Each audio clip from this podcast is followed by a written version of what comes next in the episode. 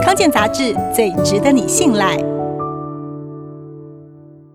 艺人萧厨胜几天前在脸书直播，提到自己去年得了十二指肠癌，经过一年标靶药物治疗，肿瘤从八点五公分缩小到三点六公分。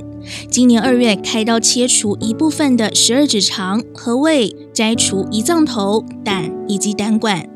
十二指肠在胃的下方呈现 C 字形，因为接近十二根手指头并排的长度，也就是大约二十公分而得名，负责消化、分解食物，并送往小肠吸收营养。十二指肠恶性肿瘤病因不明，临床上也很少见。十二指肠癌因为没有症状，不容易早期发现，出现症状的时候，通常已经比较严重了。像是腹痛、贫血、疲倦、解黑便都很常见。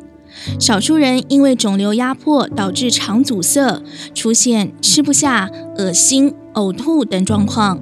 十二指肠癌的腹痛多半发生在上腹部，类似胃溃疡疼痛，也就是吃饱或肚子饿的时候胃会胀痛。但是如果发生在十二指肠包含壶腹部的第二段，就会出现黄疸、胰脏发炎等症状。治疗上，如果肿瘤比较表浅，做内视镜就能刮除；如果比较深，就要手术切除其他部位。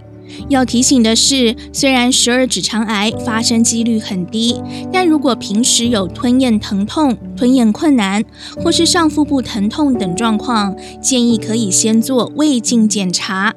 有不明原因的体重减轻，例如一个月降了三到五公斤，并且合并肠胃不适等症状，可以先到肝胆肠胃内科就诊。至于十二指肠溃疡会不会变成十二指肠癌？医生认为几率很小，不用太担心。